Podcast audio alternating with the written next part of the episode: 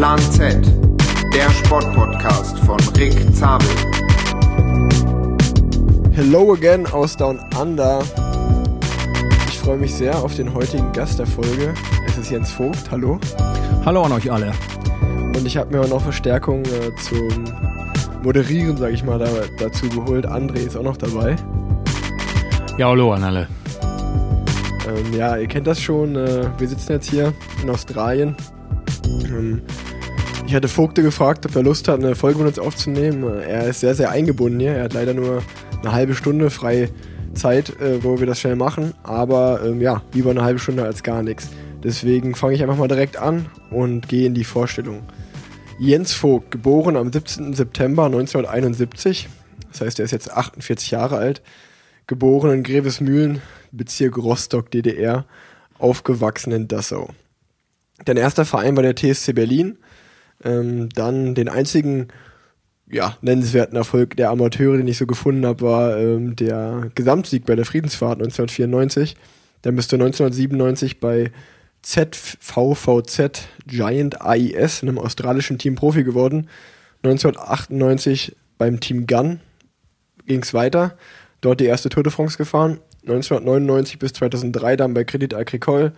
2004 bis 2008 beim Team CSC.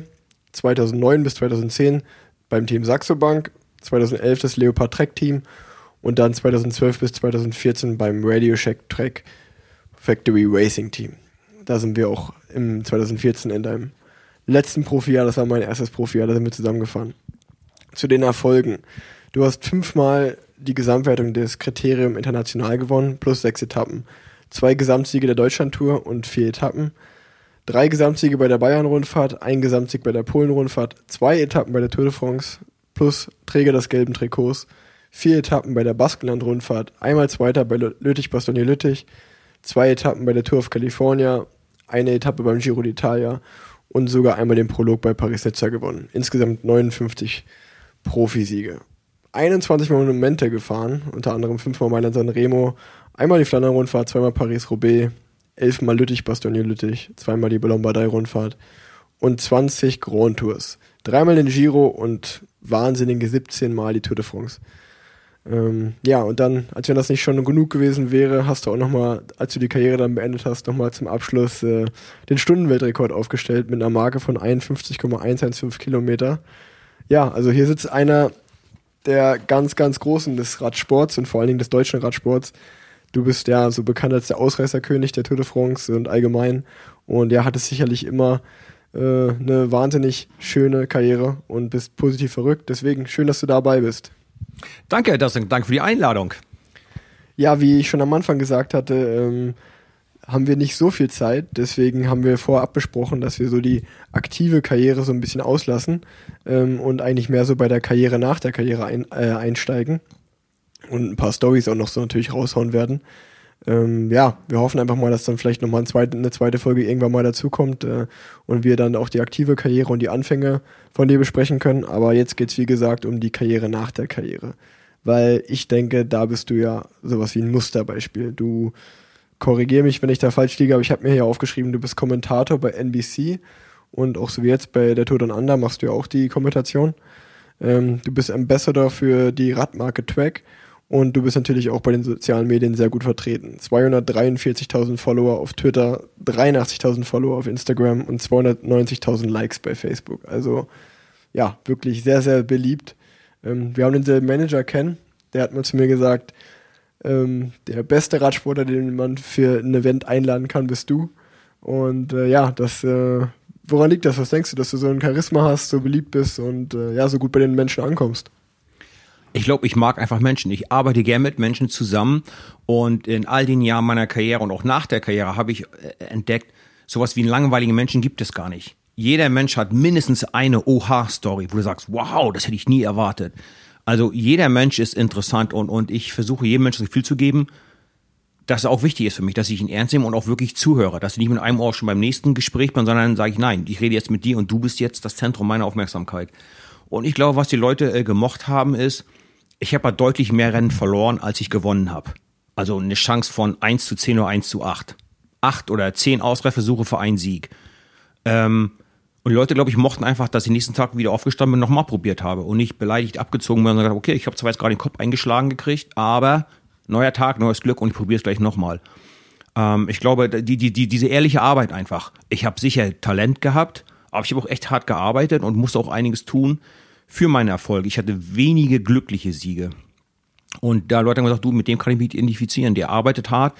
Und wenn es mal nicht klappt, dann sagt, okay, die anderen waren einfach besser als ich und morgen probiere ich es nochmal. Und ähm, ja, ich rede einfach gerne, viel und gerne.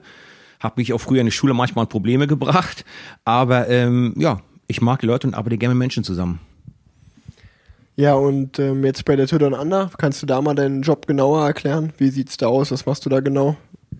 Ähm, die ersten Jahre nach Karriereende war ich dann auch äh, Botschafter ähm, der Tour Down Under. Und, vielleicht darf ich mal kurz mich selber loben, ich war ja auch Botschafter der Kalifornien-Rundfahrt. Also ich habe schon die guten ausgesucht, die guten Rundfahrten, die wo es Spaß macht. Ähm, die ersten Jahre, da habe ich dann so auf dem Podium mitgearbeitet, äh, Trikots äh, überreicht, die Siegerehrung mitgemacht äh, irgendwelche VIP-Events, ähm, Fahrradtouren mit äh, Gästen und Freunden der Veranstaltung gemacht. Und in den letzten zwei Jahren ist die Rolle ein bisschen gewechselt. Jetzt bin ich viel, viel mehr beim Fernsehen unterwegs. Ähm, ein sehr geschätzter und, wertvoller Kollege von uns und ein Freund von mir seit, ja, seit fast 20 Jahren, Paul Sherwin, der ist vor zwei Jahren recht überraschend gestorben. Und das musste irgendwie ersetzt werden. Und da haben die mich gefragt, ob ich da äh, mit einspringen würde. Und das hat im letzten Jahr ganz gut geklappt und jetzt mache ich dieses Jahr eben ähm, äh, äh, mehr Fernseharbeit. Das heißt, mein typischer Arbeitstag ist, ich bin am Start, versuche ein paar Interviews zu bekommen vom Leader-Trikot oder eben vom potenziellen Etappensiegern oder potenziellen Kandidaten fürs Klassement. Dann springe ich ins Auto, fahre zum Ziel, mache zwei, drei Stunden beim Kommentieren mit und so fünf Kilometer bevor ihr ins Ziel kommt, dann springe ich da wieder raus, und positioniere mich hinter der Ziellinie, um dann ein Live-Interview zu äh, machen mit dem Etappensieger und dem Führungstrikot eigentlich. Das ist so mein äh, normaler ähm, Arbeitstag äh, fürs Fernsehen. Ansonsten habe ich heute Abend noch eine Veranstaltung mit ähm, ja nicht nur VIPs, sondern VV-VIPs. Also äh, der Premierminister des Staates kommt, äh, die halbe Regierung von diesem Staat ist hier vom, äh, von Südaustralien, ähm, der Chef von Santos, vom Titelsponsor ist da, also ein paar wirklich ganz wichtige große Partner sind da. Und ich werde da dann den ähm, mit der Anna Meers zusammen, äh, ehemalige australische Radsprinterin, ich glaube ja, drei, vier Mal, drei, vier Mal äh, Olympiasiegerin, zwölf Mal Weltmeisterin. Ähm, wir zwei werden also ein bisschen MC machen, also äh, durch den Abend führen und Interviews machen. Und das ist heute Abend dann noch ein Event, den ich äh, nachher später noch ein bisschen vorbereiten werde. Ja, wie ich schon gesagt habe, du bist da sicherlich äh, ein Musterbeispiel. Es gibt wenige Radprofis, die eigentlich noch so gefragt sind äh, nach ihrer Karriere wie du. Und äh, ja, ich komme jetzt mal zu André, der sitzt hier neben mir im Bett. Äh, da, du bist ja auch nicht, äh, also wie soll ich es am besten sagen? Dein Karriereende ist vielleicht am Horizont auch schon ein bisschen zu sehen. Wer weiß, wie lange das noch geht, ob ein Jahr oder zwei oder drei. Aber hast du dir denn schon Gedanken gemacht, wie es dann vielleicht mal weitergeht nach der Karriere und kannst du dir sowas vorstellen? Oder ist Vogt dir da vielleicht sogar irgendwie sowas wie ein Vorbild? Ja, Vogt ist auf jeden Fall ein äh, Vorbild, so wenn man ihn als Rennfahrer kennengelernt hat. Und wenn man ihn jetzt noch abseits der Radrennen sieht, hat er sich eigentlich nicht verändert. Er ist immer noch voller Energie und mit Spaß an der Arbeit dabei. Ich glaube, das ist auch das Wichtigste, äh, dass wenn man so viel Spaß noch am Radsport gehabt hat, äh, so, sowohl als Aktive als auch abseits, dann äh, hat man auf jeden Fall das richtige Metier gefunden. Äh, ich selbst weiß jetzt noch nicht genau, äh, in welche Richtung es gehen wird. Äh, ich möchte mich damit auch noch nicht so viel beschäftigen, da ich äh, ja immer noch aktiv bin und mich dort äh, 100 Prozent äh, dem Sport widmen möchte. Deswegen äh, kann ich das machen, wenn ich dann irgendwann mal aufgehört habe und Wann das sein wird, weiß ich noch nicht. Also ich brauche niemanden, der mir das erzählt, wann ich aufhören soll. Solange ich Spaß dabei habe, mache ich das auch weiter und äh, hoffe natürlich, dass das auch noch ein bisschen erfolgreich weitergeht. Ja, ich habe äh, die Woche, bin ich ja jeden Tag mit dir trainieren gefahren, habe noch den einen oder anderen Sprint gesehen und ich glaube, da wird man dieses Jahr noch einiges sehen können. Sah auf jeden Fall schnell aus, da mache ich mir noch keine Sorgen. Ähm, gut, äh, kommen wir wieder zurück zum Rennen. Gestern war ja schon das Kriterium. Vogte, was hast du so, was hast du so mitgenommen? Was sind deine ersten Eindrücke von der Stunde, die wir da gefahren sind in Downtown Adelaide? Dass Killer Buen wohl der Mann der Saison werden könnte. Also er hat ja mit, mit einer Radlänge Forschung gewonnen. Das war schon beeindruckend, wie er das gemacht hat. Und ich glaube, ich hat jetzt das vierte Mal von fünf Rennen gewonnen. Einmal nur geschlagen von äh, Peter Sagan im Weltmeistertrikot. Also ähm, es ist ja immer leichter, du bist das Überraschungspaket und gewinnst. Aber dann im nächsten Jahr und im dritten und vierten Jahr erwarten das alle von dir. Und wenn du das immer wieder ablieferst, ist das schon beeindruckend. Also der hat mich schon beeindruckt, mentale Stabilität unter Druck zu funktionieren, wie er das gestern gemacht hat. Ähm, und ich glaube, Elia Viviani wird es dieses Jahr ein bisschen schwieriger haben. Ich glaube nicht, dass Kofi das den Lead-Out-Train hat, den er braucht oder möchte. Vielleicht bis zur Tour haben die das, haben die das hingekriegt, dass die wissen, wie es geht, wann die wo sein müssen. Aber ich glaube, im ersten Teil des Jahres, glaube ich, sind die noch nicht eingespielt genug und ich glaube nicht, dass das da ihn sehr glücklich machen wird, denke ich. Ansonsten ist der Druck gestiegen auf Sam äh, Bennett. Der hatte schließlich den funktionierenden äh, Zug übernommen von Viviani. Und ähm, auf den ist der Druck natürlich jetzt gestiegen äh, nach gestern. Also ich erwarte hier schon eine Battle Royale im Sprint, eigentlich schon morgen. Morgen sind ja fünf Runden, die relativ flach sind, also höchstwahrscheinlich vielleicht ein bisschen Wind, aber die Sprinter werden schon alle da vorne bei sein. Also morgen ist großer Sprint. Und was ich in diesem Jahr so interessant finde, du hast ähm, so die ganz jungen wie Jasper Philipsen von äh, UAE und du hast die älteren Statesmen wie den André und alle wollen an die Spitze, an der Spitze bleiben oder zurück zur Spitze oder wollen sich hocharbeiten zur Spitze. Also äh, zwischen Jasper Phillips und dir sind was, 15 Jahre eh Unterschied im Leben? Oh, irgend sowas, 12 Jahre, 15 Jahre. Ich finde das so faszinierend, wie äh, all diese verschiedenen Entwicklungen und Strömungen hier zusammenkommen und alle wollen dieses Rennen, diese Etappe oder die nächste Etappe gewinnen.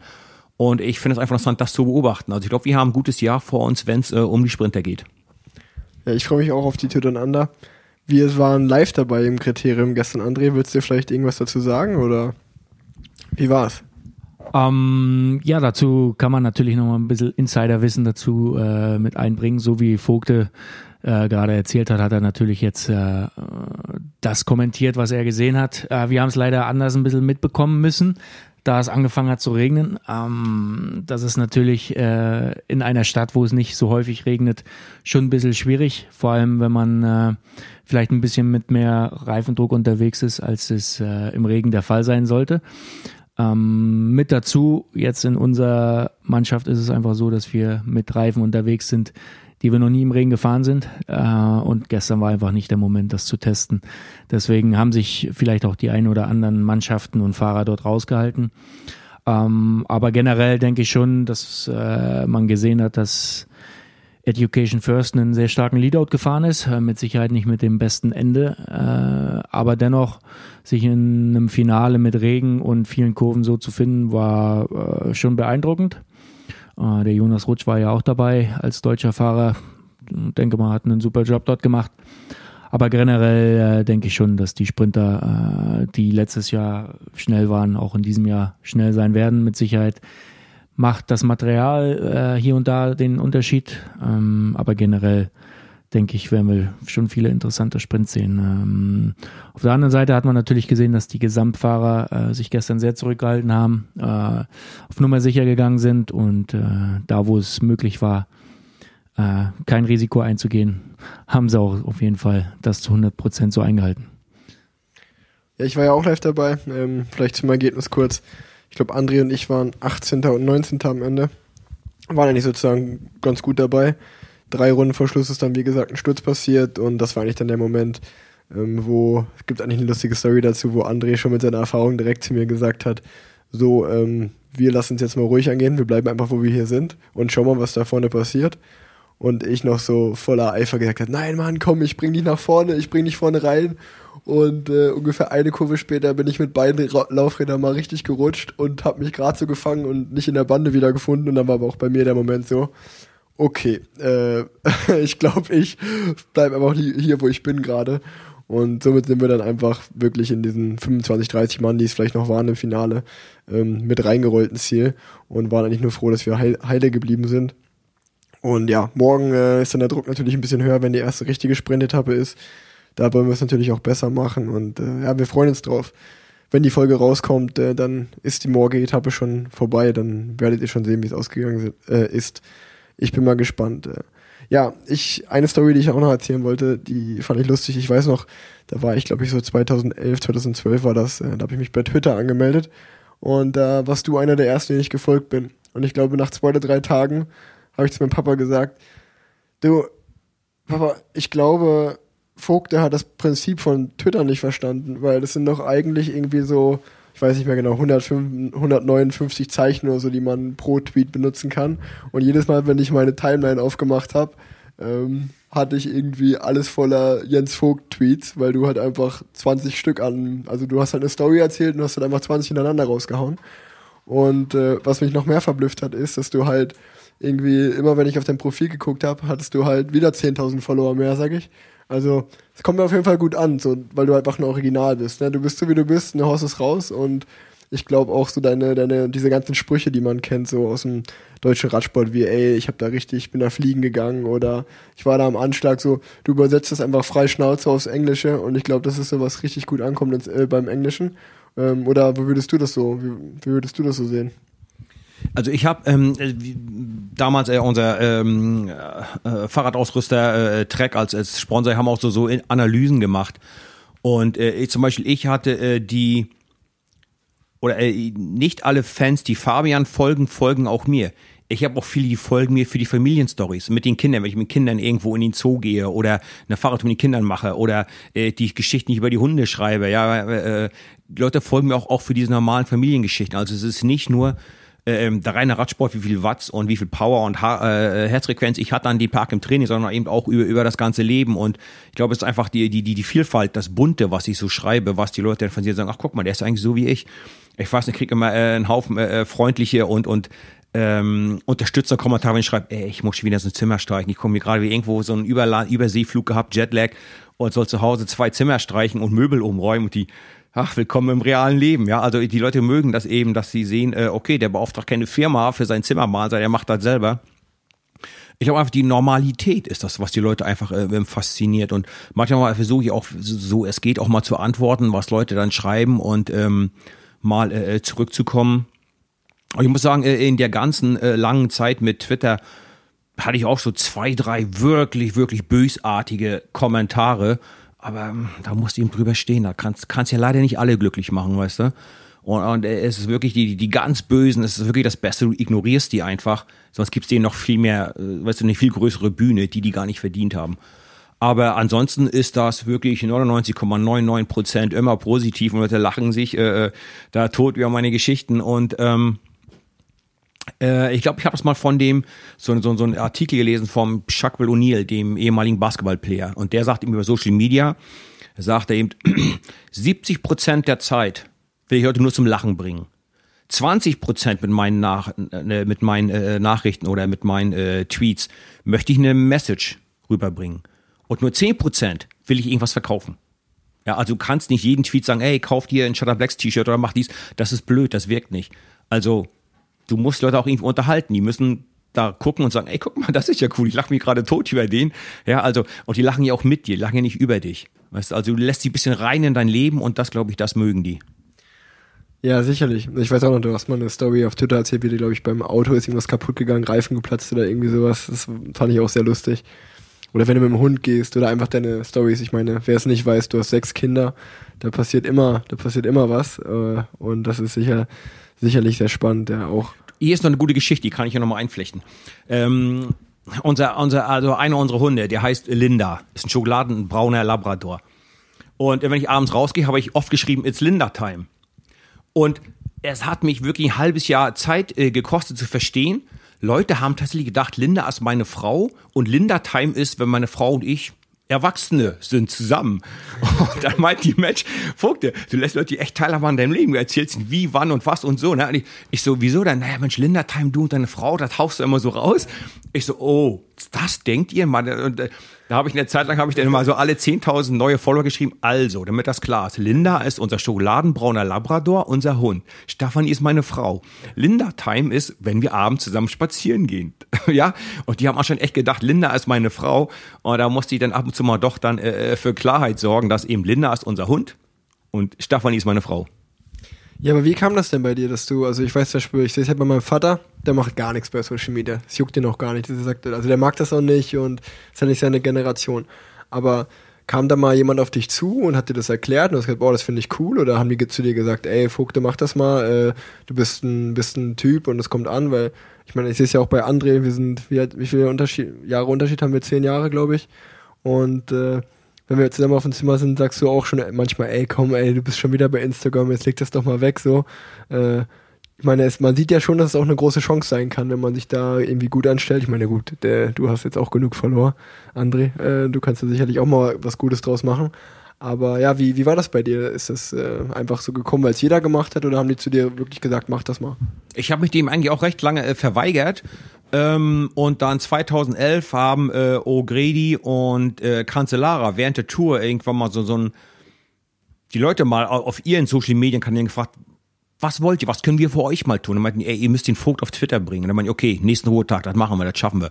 Und irgendwann am Ruhetag kam mit jemandem, ey, los Vogt, gib mal dein Handy her, wir richten das mal ein für dich. Wir haben die halt irgendwie eingerichtet und dann hatte ich, glaube ich, nach fünf Minuten hatte ich auch schon 10.000 Follower und am nächsten Tag schon 50.000. Das ging also irre schnell und äh, dann ist das äh, auch eine ganz interessante Sache. Und ähm, wo wir auch teilweise über mein Karriereende oder die Karriere nach der Karriere reden. Ich bin mir auch völlig bewusst, dass die letzten, sagen wir mal, vier Jahre meiner Karriere, die Mannschaften, denen ich gefahren bin, die hätten ohne weiteres einen Fahrer finden können, der genauso gut ist wie ich, aber nur halb so alt. Einer der Gründe, warum ich behalten haben, ist, weil ich gut mit den Menschen, mit den Sponsoren war und eben 250.000 Follower auf Twitter. Die Sponsoren in modernen Teams, die gucken auf sowas. Also, wenn du Peter Sagan bist, da brauchst du null Follower, die nehmen dich immer mit Handkurs. Aber wenn du ein solider, guter Fahrer bist, ist das manchmal nicht genug, um deinen Vertrag zu verlängern. Weil solide Fahrer gibt es viele. Also musst du irgendwas extra haben. Jeden, jedes Jahr stehen 20 Mann in der Reihe, die deinen Job wollen. Oder alle zwei Jahre, je nachdem, wie der Vertrag ist. Aber immer sind das 20, 30 Leute, die deinen Job wollen. Also musst du dir überlegen, was lässt den Sportleiter mich auswählen über die anderen 20? Was habe ich, was wertvoller für die Mannschaft sein kann? als die anderen Fahrer, die alle auch sehr gute Rennfahrer sind. Also musst du irgendwas extra anbieten. Und das war eben dann äh, mein Shut Up Lex und äh, ähm, mein, mein, mein Twitter-Account. Das hat mir sicherlich geholfen, auch Verträge zu finden. Weil, wie gesagt, ich, klar war ich ein guter, solider Rennfahrer die letzten Jahre meiner Karriere. Aber die hätten sicherlich jemanden finden können, der genauso gut war und halb so alt. Ja, also auch für die Leute da draußen nochmal, um das zu wissen, du bist bis 42 gefahren. Das ist auch. also, ich bin den Stürmerrekord gefahren, einen Tag nach meinem 43. Geburtstag. Also, das meine ich ja, das ist ja jetzt wirklich auch nicht äh, alltäglich. Da ist ja sicherlich auch was sehr Besonderes. Ähm, wie weißt du noch, wie das bei dir war, André, mit den Social Media Kanälen? Wie hat das bei dir angefangen? Ähm, gut, bei mir war das auch so, klar. Alle haben es irgendwo gemacht. Ähm, man hat natürlich gesehen, dass äh, ja dort irgendwo Potenzial ist, sich äh, äh, ja seine Meinung zu verteidigen beziehungsweise preiszugeben und natürlich auch ein bisschen Einblick ins normale Leben zu geben. Äh, deswegen habe ich das auch in Angriff genommen. Ähm, jetzt ist mir gerade eingefallen bei der Sache mit dem Karriereende von Vogte. Ähm, da hatten wir mal ein Gespräch vor äh, drei, vier Jahren muss das gewesen sein in Alp d'Huez äh, bei der Tour. Das war so ziemlich, das war ja eigentlich die letzte Bergankunft. Und da haben wir zusammen in der Bar gesessen, ziemlich lange. Und da hast du gesagt, weißt du, André, eigentlich bin ich drei, vier Jahre zu lang Fahrrad gefahren. Aber warum bist du dann wirklich noch weitergefahren, bis du dich dann entschieden hast, das ganze Fahrrad an den Nagel zu hängen? Ich, ähm, also ich habe mal sechs Kinder, das werden ja die meisten wissen von euch da draußen.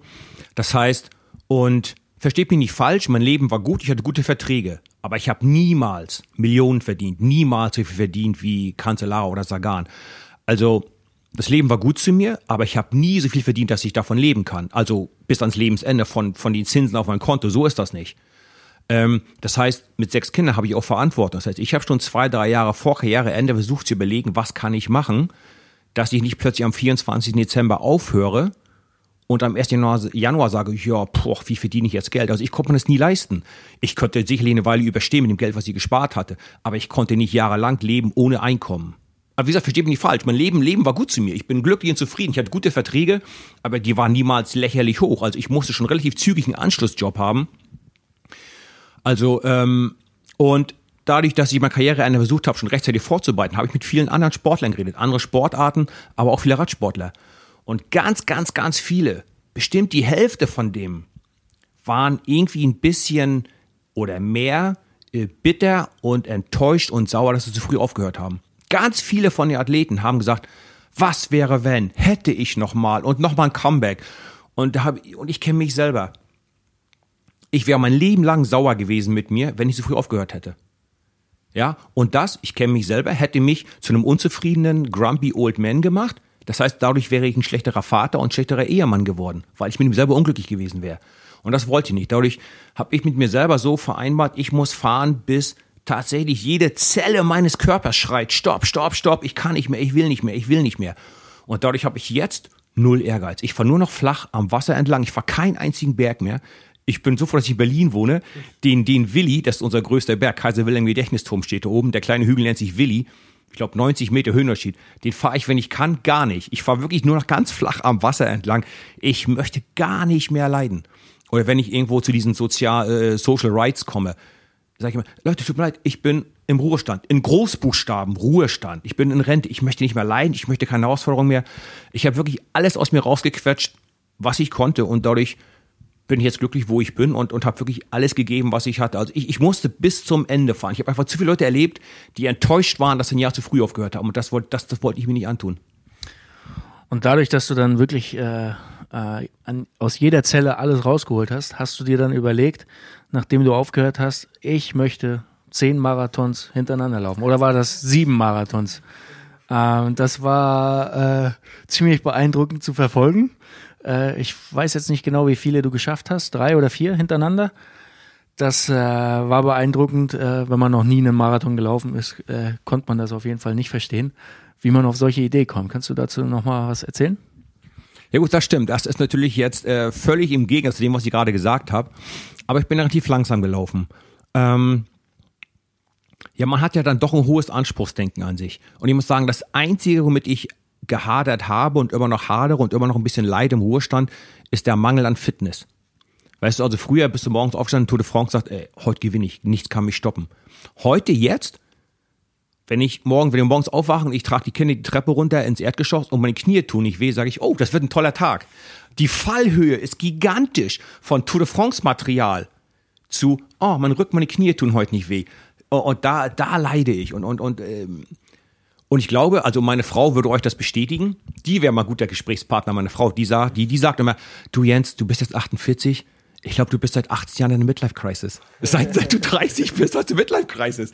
Und wenn du das ganz bis zum Boden, bis zum aller, aller ehrlichsten Argument runterbrichst, ist diese Marathongeschichte tatsächlich wohl auch irgendwie so ein Versuch, nein, wenn ich das schaffe, bin ich nicht alt, dann kann ich das noch, dann bin ich noch nicht alt. Also so eine Art Selbstbestätigung ist das anscheinend dann tatsächlich wohl auch gewesen, ja. Ähm, aber hat einen guten Zweck gehabt, war ja auch dann äh, für eine Charity-Organisation. Wir haben auch, glaube ich, 15.000 Euro an Spenden dadurch äh, bekommen. Also es war schon äh, auch ein schöner Event, ja.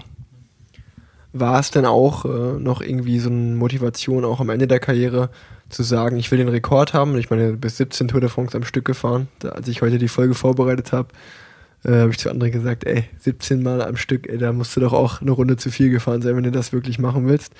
Weil, ich meine, gut, Chavanel hat jetzt, glaube ich, einen Rekord mit 18, mhm. aber trotzdem 17 Mal am Stück die Tour war sicherlich ja auch irgendwie nochmal so eine kleine Extra-Motivation, auch so lang zu fahren, um auf zwei Fragen zuvor zurückzukommen. Äh, ganz, ganz sicher. Wobei ich natürlich lieber den Rekord gehabt hätte mit den meisten Tour-Etappen-Siegen oder die meisten gelben Trikots. Den Rekord hätte ich lieber gehabt. Aber äh, die Teilnahmen, ich habe das ja auch mal hochgerechnet. Äh, das ist fast, ein paar Tage fehlen, fast ein ganzes Jahr meines Lebens habe ich in der Tour de France verbracht. 17 Mal 21 Etappen. Ja, das ist schon äh, eine Menge. Ähm, mit dem Stundenweltrekord, ich hatte damals das Glück, als Chris Bochmann seine Karriere beendet habe, ein Freund von mir war auch oft mein Zimmerpartner, äh, haben wir unseren Urlaub damals so geplant, dass sie seinen Stundenweltrekord in Manchester sehen konnte, den er damals mit diesem äh, Punktefahrfahrt im Eddie Merckx-Style gefahren hat. Und da hatten wir zwei Söhne damals, sind dann äh, äh, darüber mit äh, durch den Tunnel und dann mit dem Mietwagen dann von London aus ähm, nach Manchester, haben da ein bisschen Urlaub gemacht und haben das dann so geplant, dass wir sein Rennen sehen konnten. Und das war so unglaublich zu sehen, wie er da zehn Runden, die letzten zehn, zwanzig Runden Standing Ovations hatte. Jede Runde und das Leiden von ihm und, und die ganze, die Sympathie und die Unterstützung der Fans. Da dachte ich, man, so abtreten, das ist toll. Also nochmal einmal auf der großen Bühne zu stehen, das war toll. Und mein letztes Jahr, fing sehr schlecht an. Da kann ich auch nur mir selber die Schuld geben, weil ich habe wirklich im letzten Jahr das erste Mal Motivationsprobleme gehabt im Winter im Training. Also das erste Mal im ganzen Leben, wo ich dann morgens aufwache und normal tust du die Kinder zur Schule fahren, dann fährst du die Kleine, damals war ich noch im Kindergarten, bist du im Kindergarten, dann bist du um 8.30 Uhr zu Hause, trinkst eigentlich noch einen Kaffee und fährst um 9 Uhr zum Training. Und in dem Winter habe ich entdeckt, dann fängst du an, ah, ich tausche noch die Glühbirne da aus und ich mache noch im Carport was. Na, ich muss noch die E-Mails checken. Und nach drei Wochen, vier Wochen davon hast, gucke ich mich selber an und sage, okay Jens, sei doch mal ehrlich, du willst nicht mehr fahren. Hör, hör auf mit den Ausreden, du willst nicht mehr. Und dann hast du da mal eine halbe Stunde Training abgeschnitten. Naja, und einmal fällt das nicht auf. Aber 10, 20 Mal eine halbe Stunde weniger trainieren, das merkst du dann schon. Schlechten Start in die Saison gehabt, frustriert gewesen.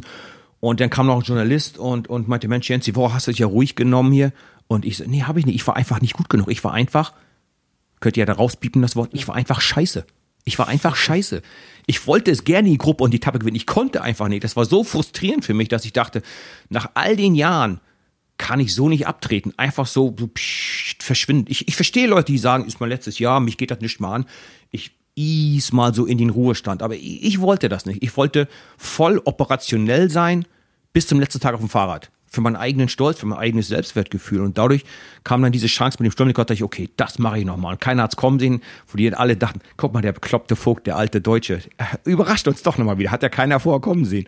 Also ich war sehr stolz ähm, dass äh, ich so meinen Sport beenden konnte. Und dann eigentlich schon in den letzten zwei, drei Runden, als ich wusste, ich habe es, die, die, die, äh, die Bandbreite an Emotionen von Stolz, dass du es geschafft hast, über einfach glücklich und entspannt zu sein, dass du nie mehr so leiden musst, aber auch äh, gleichzeitig eine gigantische Leere hast du gespürt, okay, du wirst niemals mehr vor tausenden von Leuten performen. Du wirst niemals mehr spüren, tausend Leute, die schreien, Jens, Jens, go. Weißt du, du, das ist vorbei. Du wirst niemals mehr so fit und gesund und stark sein. Ähm, denn wieder glücklich, nie mehr leiden, kein Risiko mehr eingehen mit den Stürzen und Positionskämpfe, das ist ja stressig. Nicht mehr gesund essen müssen, nicht mal Nein sagen, wenn du mal ein Bier trinken möchtest oder mal ein Eisbein essen möchtest, ja.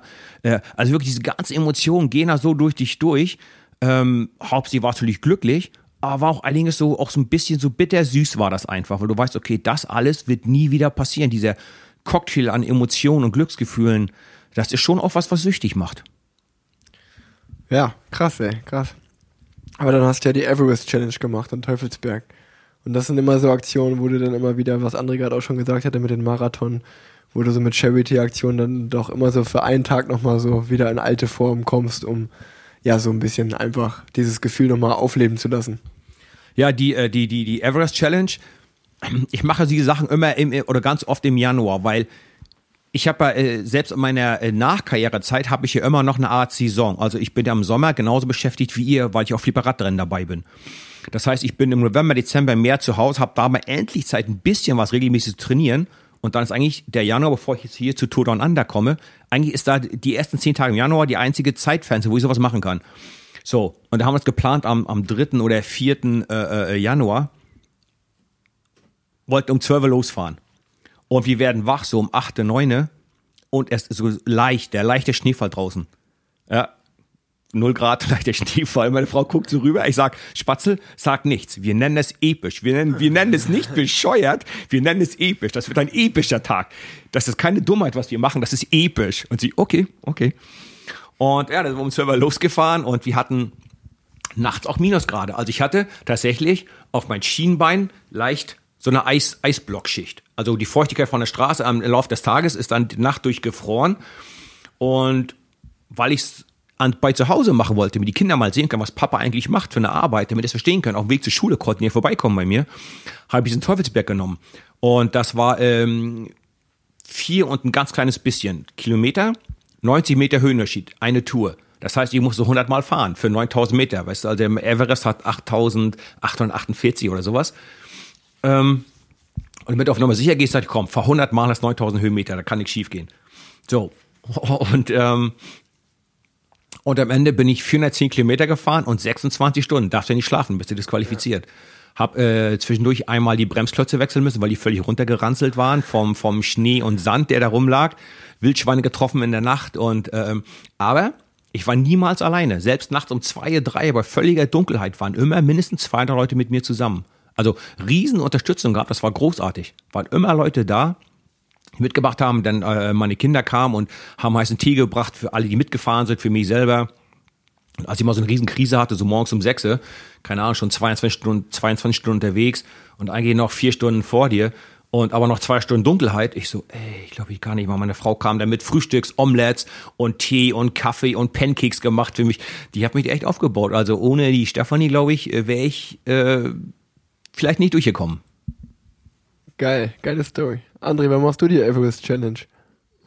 Ich habe das mal geplant. Äh, ich weiß auch gar nicht, wie ich da drauf gekommen bin. Jeder hat ja so seinen Heimberg. Und äh, bei uns ist das äh, Maria Wald.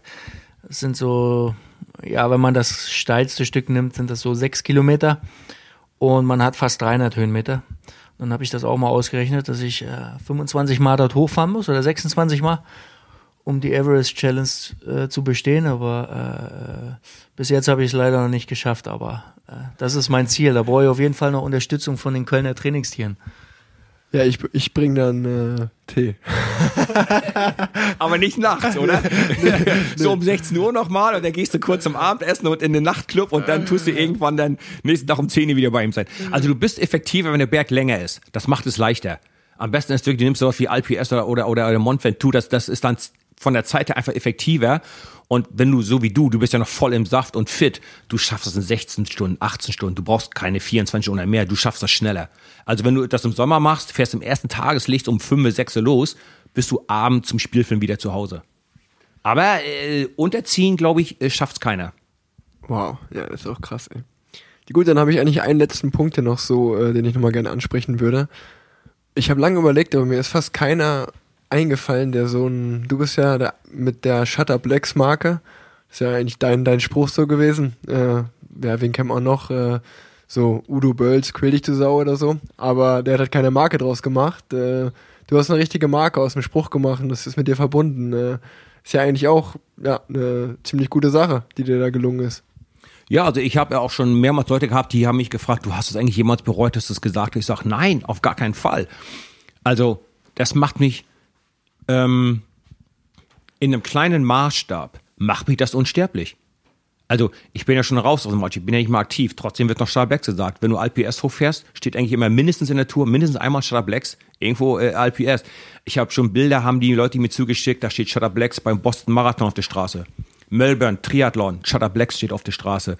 Ähm, ist halt eine Nachricht, die, die, die auf ganz wenige Worte zusammengeschmolzen wurde, aber die trifft's eben. Also, weißt du, äh, äh ja nimm deine Leidenschaft und mach es einfach. Ja. Weißt du, gib nicht auf, wenn du Gegenwind hast. Und ähm, ja, ich habe dann da so eine kleine Marke draus gemacht. Aber ich habe auch schon haufenweise Leute gesehen, die benutzen das. Und ich habe auch noch nie von jemandem sein Business damit zugemacht. Das habe ich nur gemacht, um mich selber zu schützen, weil ich vor, ich habe Shutter Blacks und will dann meine paar T-Shirts verkaufen. Und dann kommt plötzlich irgendjemand aus Timbuktu und sagt, also Herr Vogt, ich habe das Markenrecht dafür und Sie zahlen mir jetzt ja. Gebühren. Dachte ich, nee, das ist ja Blödsinn, das will ich nicht. Aber wenn da einer 30 oder 50 T-Shirts macht, das, das, stört mich doch nicht, da mache ich doch keinen Stress. Anders ist es, wenn jetzt äh, Nike sagt, ich mache jetzt eine Million Blacks T-Shirts, würde ich sagen, also hör mal zu, Nike. Also entweder machst du mich, bin ich Teil des Ganzen oder du darfst das nicht. Ja, wenn die, äh, ja, sowas zum Beispiel. Ja. Aber wenn da irgendwie einer sagt, ich mache 50 Trikots Blacks für, meine, für meinen Verein zu Hause, habe ich doch kein Problem mit, lass die doch machen. Aber ja, ich habe tatsächlich eine Marke draus gemacht und habe auch so einen kleinen Versand und wir arbeiten jetzt auch daran, dass es äh, dieses Jahr wieder vorwärts geht und wir werden auch wieder ein Fahrrad, äh, einen Satz Fahrradkleidung rausbringen, dieses Jahr noch. Mega. Also Leute, auf der Shutter Black Seite vorbeischauen und da ein cooles Trikot kaufen. Ähm, André, hast du noch was, was du besagen willst? Oder eine Frage? Nee, André, schüttel mit dem Kopf, alles gut. Dann äh, würde ich die Folge, weil wir sind schon über eine halbe Stunde auch hinaus jetzt, mit den letzten zwei Rubriken habe ich noch an dich. Die kommen immer vor in meiner in meiner, äh, in meinem Podcast. Das äh, sind zwei Rubriken. Das ist einmal so Radsport verbessern. Wenn du jetzt mal nach allen Regeln der Kunst irgendwas ändern könntest, was würdest du gerne machen, ähm, um Radsport zu verbessern?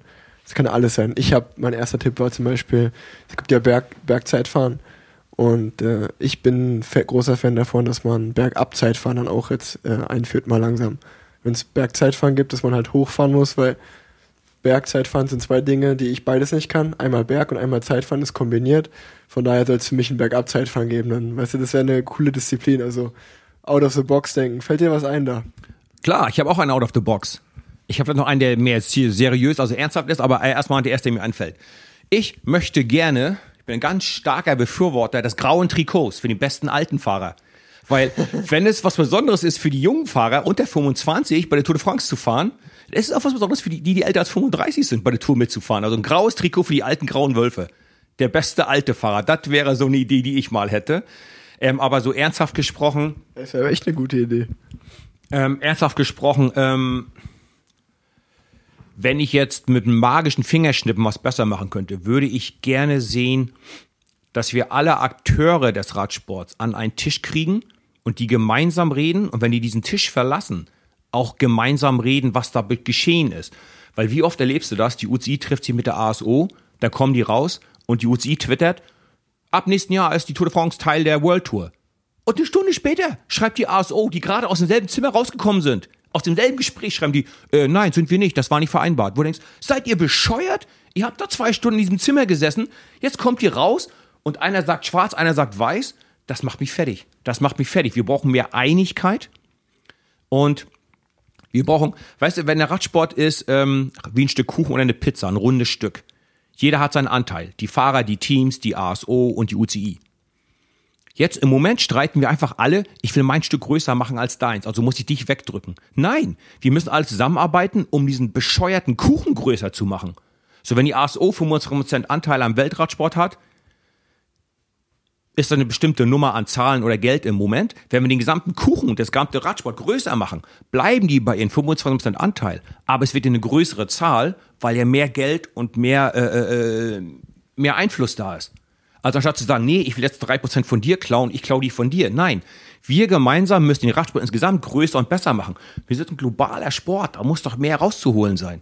Das stört mich am Radsport. Dieses, dieses Infight, da, äh, die Teams reden gegen die UCI, die UCI gegen die ASO, die Fahrer sind unzufrieden und alle reden gegeneinander und nicht miteinander. Alles öffentlich. Und als potenzieller Sponsor denkst du, sind die alle bescheuert in dem Sport? Warum soll ich mein Geld investieren? Die sind nur am Streiten. Das würde ich abschalten, wenn ich mal so ein magisches Fingerschnippen hätte. Ja, auch ein sehr, sehr, sehr guter Einwand. Ähm, also gut, dann letzte Kategorie. Dein Tipp an den Nachwuchs. Wenn jetzt da ein 12-, 13-jähriger Junge oder Mädchen zuhört, die Radprofi oder Radprofi werden will, ja, dann äh, was für einen Tipp würdest du ihm geben, um das zu schaffen? Leidenschaft oder so? Die Frage mag ich.